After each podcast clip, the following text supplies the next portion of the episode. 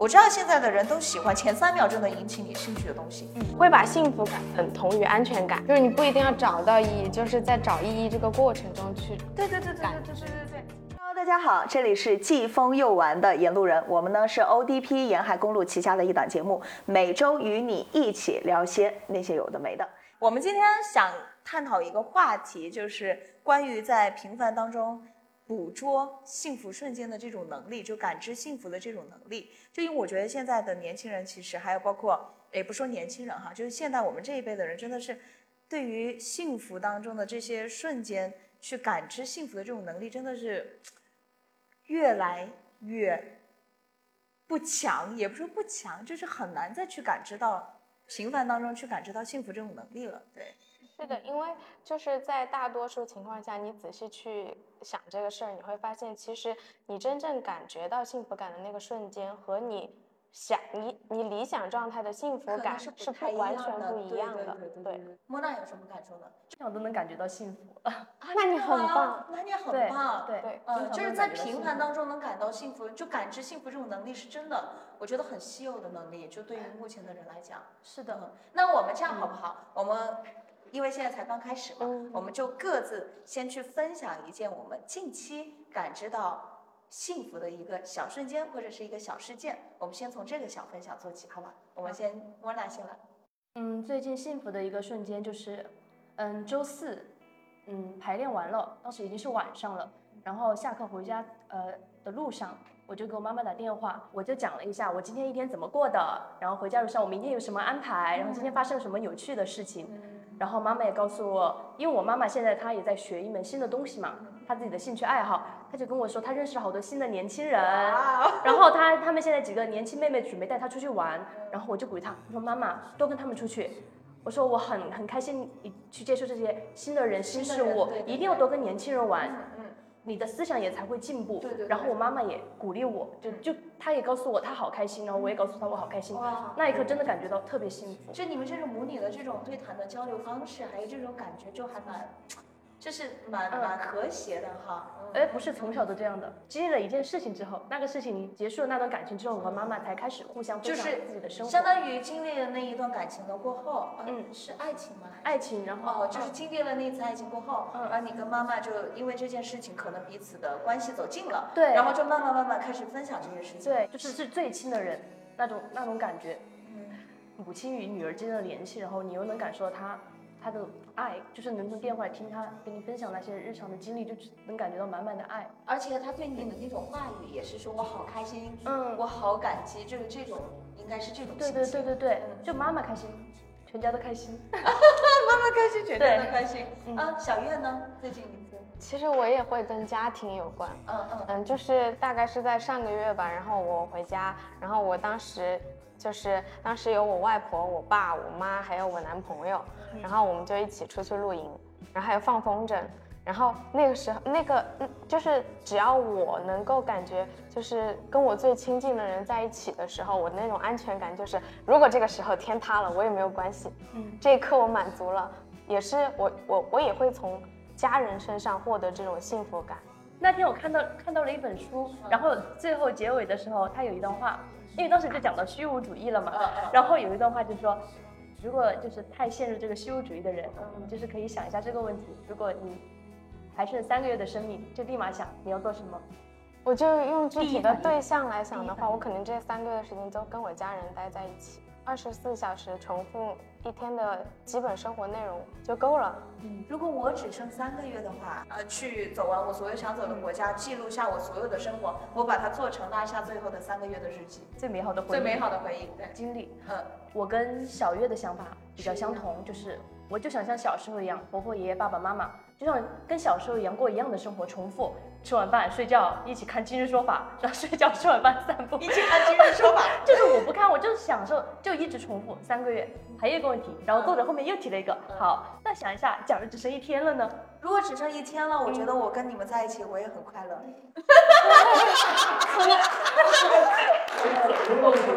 格局。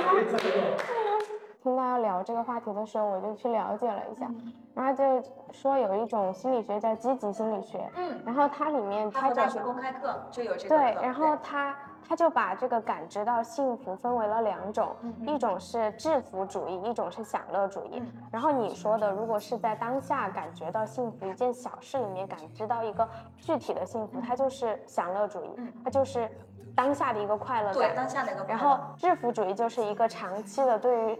发展和环境的关系，就是你要通过努力去获得一种持久的一种满足感，会把幸福感等同于安全感。最近一次感觉到，是我最近一次能想起来，我关注到这个事情，就是和我爸爸妈妈，然后还有外婆，就所有能让我。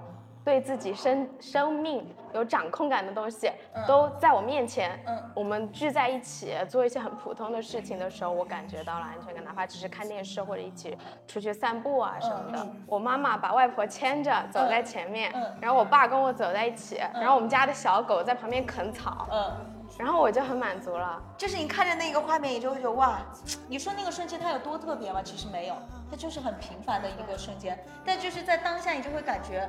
他整个内心被填满了的那种感觉，是吧？啊，我有一次这种感受是看着，因为我爷爷奶奶很恩爱哈，他们今年已经九十多了。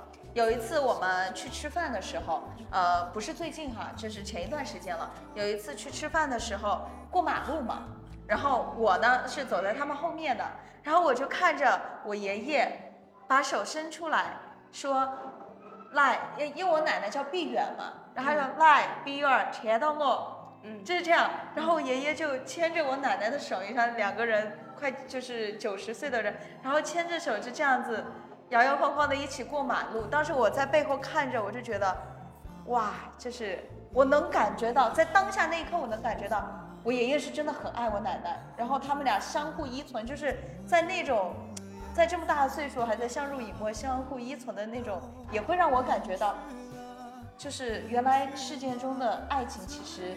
也就是这样子的，就是就你不会觉得这个时刻很高光，但你会觉得就是这种，就是好像就是平凡爱情当中的那些很幸福的瞬间，你就能捕捉到。我觉得，我觉得幸福感往往是在一个很很平凡、很安定的环境下发生因为我们刚才所有讲的都是跟安定啊这种安心、安全感挂钩的幸福。因为我们现在没有给幸福一个定义，大多数你们普通人的话，他会把开心定为幸福，嗯，他会把一些多巴胺的分泌定为幸福，他会把等等等等。我们可能对幸福有一个我我觉得我们。我们不需要去给幸福下定义，对，只是在我这边看来，因为包括做这期节目，就是不希望大家对幸福下定义，嗯，就是你自己感觉到好像可以称之为幸福的那瞬间，它对你来说它就是幸福的。那我就想说，就是像我。之前提到过的，就是我跟你俩不一样，你俩我感觉得到，你们俩都是能量非常强的人，对，然后很乐观的人，然后我就是一个可能我是一个比较安静，然后我你们应该都是一型的人格，我应该是 I 型的，就 MBTI 人格。你是一型吗？你觉得呢？那当然了呀，肯定呀，我们俩肯定是 E，对，你们俩肯定是 E，很明显。哦，sorry，然后我就是 I，所以我就觉得。我可能就是我比较喜欢我追求幸福感的话，我会追求那种比较稳定的感觉，嗯，然后就来源于就是他幸福不是有几个嗯影响幸福的几个维度嘛，我就来自于他说的是权利，但我把它理解成掌控感，嗯，我能不能我周围发生的事情不发生意外，如果发生意外，我就觉得我我很难过。我我就会觉得为什么不是这样子？所以说你的幸福感来自于你要把所有的事情掌控在你的手中，就这种掌控感，如果超出你的这种掌控范围之外，也就是所说不确定的事情。对，我不讨厌不确定的事情，我觉得不确定的事情就会让我觉得我自己，我就会变得很消极，我就会没有办法感觉到任何幸福，因为我应该不是一个很擅长应对的人。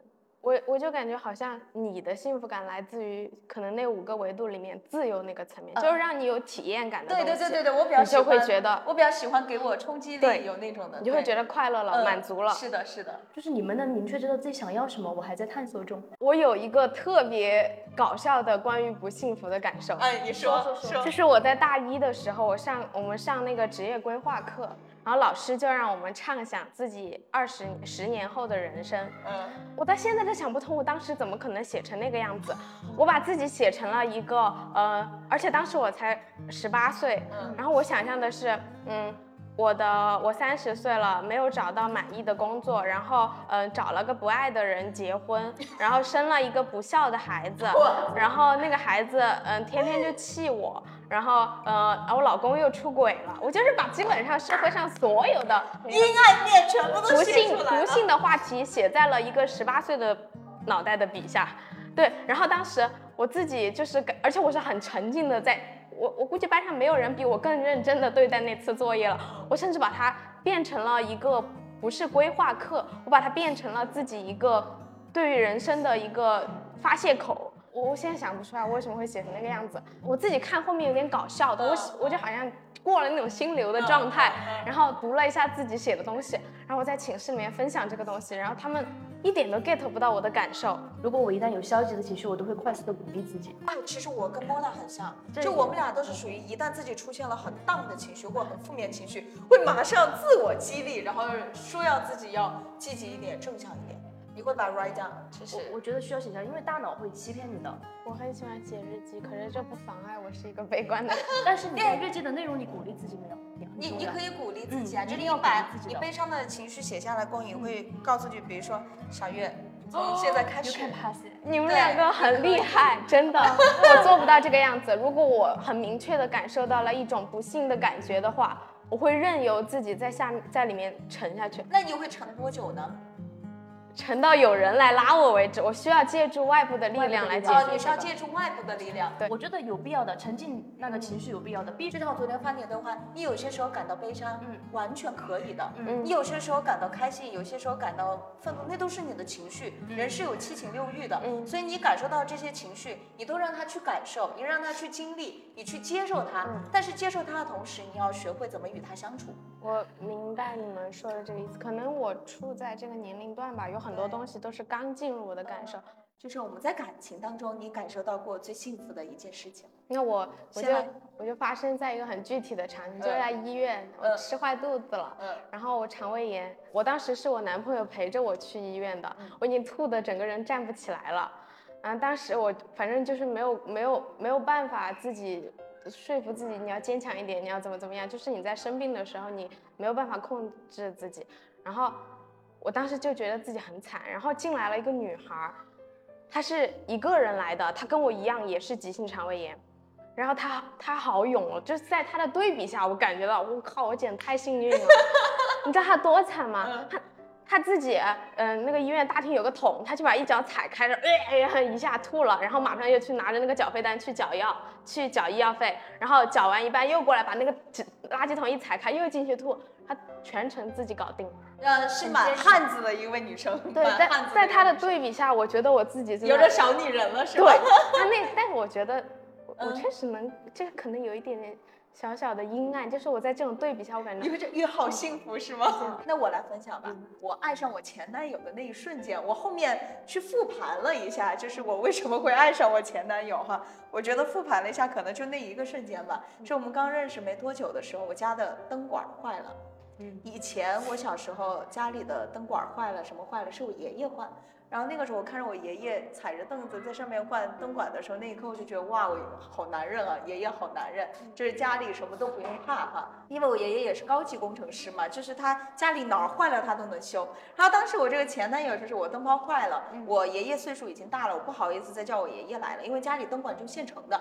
然后我就说，哎，你可不可以帮我就是来我家换灯管？他说好呀，没问题。真的，我对理工男真的是有一层天然的滤镜，你知道吗？那么踏实。对，这很踏实。然后他来到我家，他说，哦，这个灯管儿坏了是？我说是，然后换的灯管在那儿。然后他就去拿着那个灯管儿，然后说有没有椅子？我说有。他说你不要动，我来。然后他就把椅子搬在那儿，然后把灯管儿拆出来，然后把上面的灯管儿卸下来，然后安灯管儿上去。然后我就在旁边这样看着他，就回望那么一瞬间，我就会觉得，好像就是那一刻，我觉得挺幸福的。我不用动，你来。我不用动，你来，然后也很幸福，是因为为什么？因为以前都是我看爷爷那样，哦然后突然有另外一个男人，就是做了跟你爷爷一样的事情，然后在你的家里，他一瞬间就会觉得，嗯就那一瞬间我都不知道用怎用怎样的词可以去形容，但我觉得那一瞬间可能就是我突然爱上他，就对他有 crush 的那一瞬间。嗯，就还蛮幸福的。因为就那一瞬间，你爷爷换灯泡，这是就是完全变成了你自己成长生活环境里面的一个固定的画面。对对对对对。然后你如果这个男孩有这样子的行为，会让你觉得，哦，他真的进入了我的生活。对对对对对，就突然那一瞬间，你会觉得以前是看着爷爷，然后突然换了另外一个男人，就我不知道怎么跟你们形容。你们看过《心灵奇旅》吗？看过，看过是吧？我觉得它里面有个点讲的很好，就是你们还记得那个二十二吧？就那个 twenty two。里面那个快快忘记了，快忘记了，哦，快忘记了，就是那个男主 Joy 不是掉进那个天堂里面，他不是去世了吗？他到那个天堂里面，然后遇到了 Twenty Two，那个 Twenty Two 当时不是很顽劣吗？一直不愿意去地球嘛，然后结果后来被 Joy 就是拉着去了地球，然后在地球的那一瞬间，Joy 以为他的幸福感来自于他要完成他的爵士乐梦想，他完成的那一刻，他才会觉得我幸福了。然后当他看到 Twenty Two 就是坐在那个来到地球。的当天，然后坐在那个街上吃披萨，也吃的好开心。嗯，然后看着树上飘落下来的树叶，他也好开心。嗯，然后看着。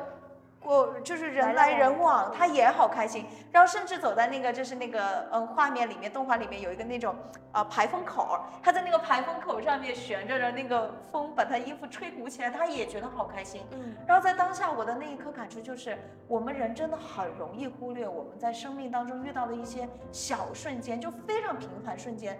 带给你的幸福感，你有些时候你会觉得，其实你活在这个世上，就哪怕现在我们坐在一起聊天，或者是什么，你都会觉得，就我们很容易忽略当下的那种很平凡的感受，但是在平凡当中可以去感知这种幸福。但是我看到 Twenty Two 那种就是那种能力，我就觉得哇，真的就是，我就当时我就立立马就觉得这部电影真的讲得很好，我很喜欢，就是。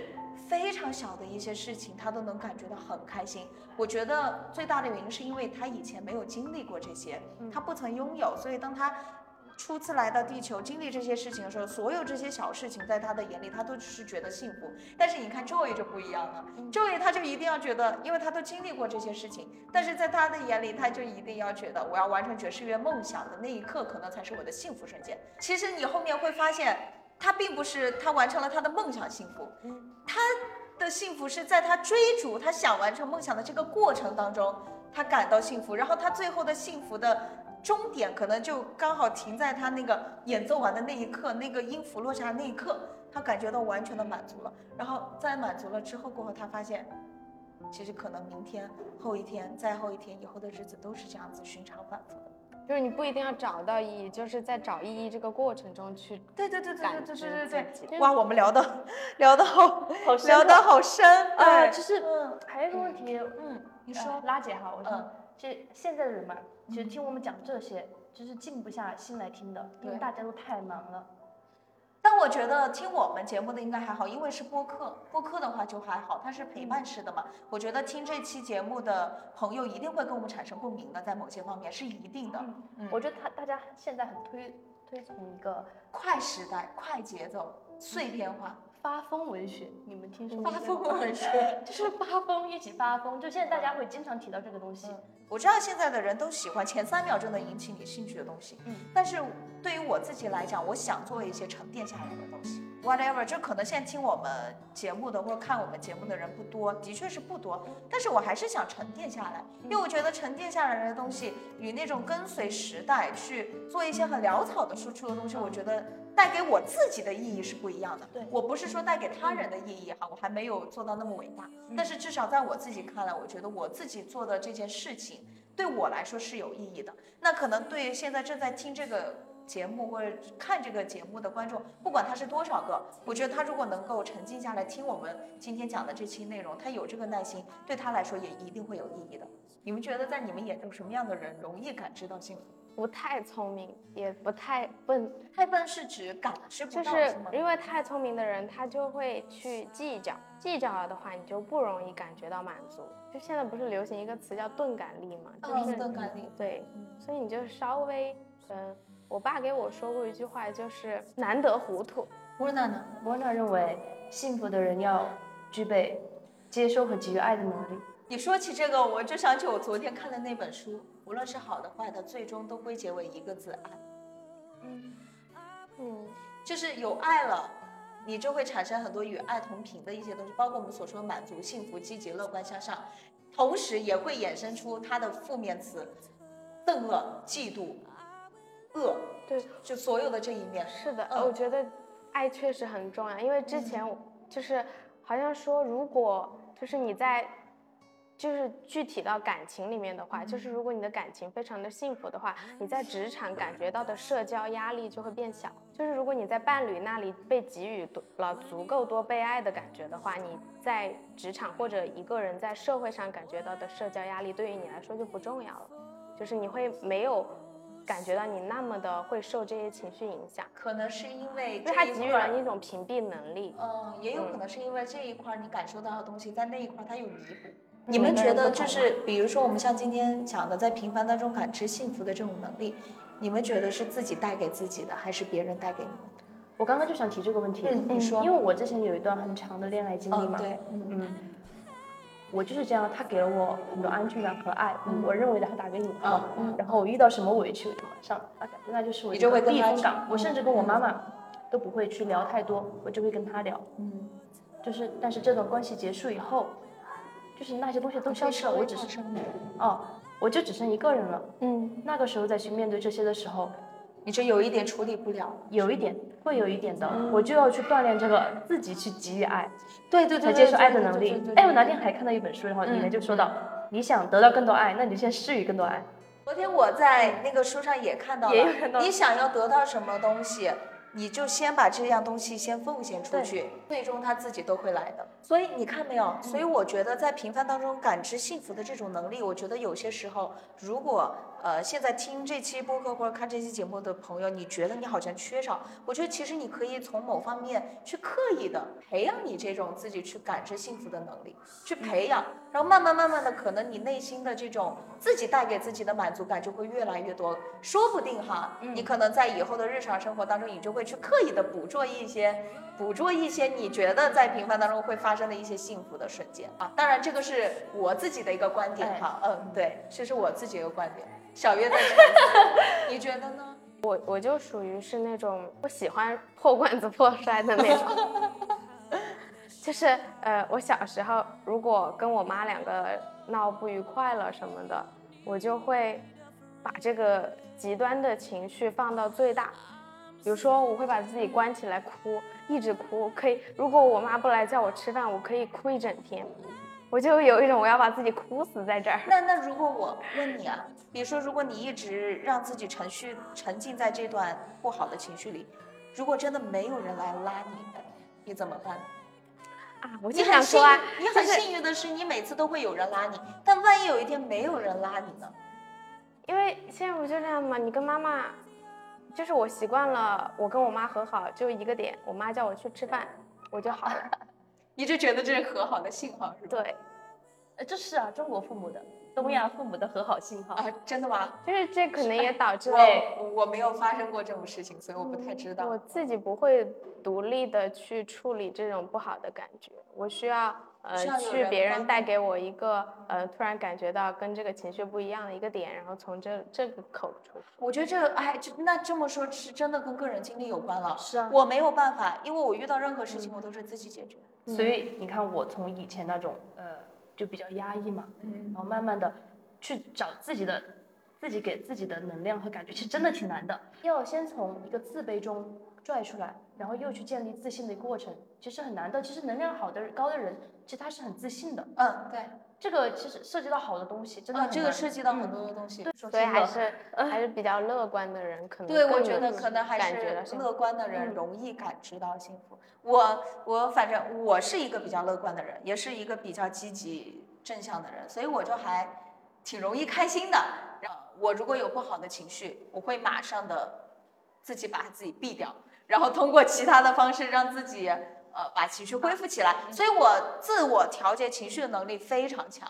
还有一个就是我的原生家庭跟你们不一样，所以我没有办法像你做到那样，就是任由自己的情绪沉沦下去，会有人拉你一把。不好意思，我没有人拉我一把，我就只能靠自己去缓解。对，我有个获取能量的一个来源，我觉得有点奇怪。呃，你说，呃，我不是付出型人格哈，我没有说付出型人格，不好意思，因为付出型人格是看到别人开心，然后自己其实很 down，然后你是这样是很难受的。但我的，我打个引号，我的付出型人格是我让爱，我看到爱人开心，我也开心，就是我很想让他开心，我想做一些事情逗他开心，我想让他开心，就是那种比较内向 I 人，我就想逗他，让他开心，他开心起来。然后带他出去或者什么，就是也是我获得快乐的一种能量的来源。那好了，这样吧，我们最后来个升华，好不好？最后来个升华，就是我们每一个人对现在听这个这期播客或者看这期节目的人都说一句，就是说一句自己的建议吧，就是对于感在平凡当中感知幸福的这个能力的建议。我建议可以多拍一点照，拍一些很具体的东西，拍一些树，拍一些花，就是这个样子。嗯，我觉得这样子肯定可以更幸福的。我的建议是多跟开心、快乐、积极的人在一起，多交流，真的多交流，把你内心压抑的想法都说出来，大家一起分享嘛。慢慢的，你看到别人那么开心，就慢慢的就同频了，说不定就感知幸福的能力也变强了。希望镜头前的每一位都可以拥有感知幸福的能力。拜拜，拜拜，拜拜。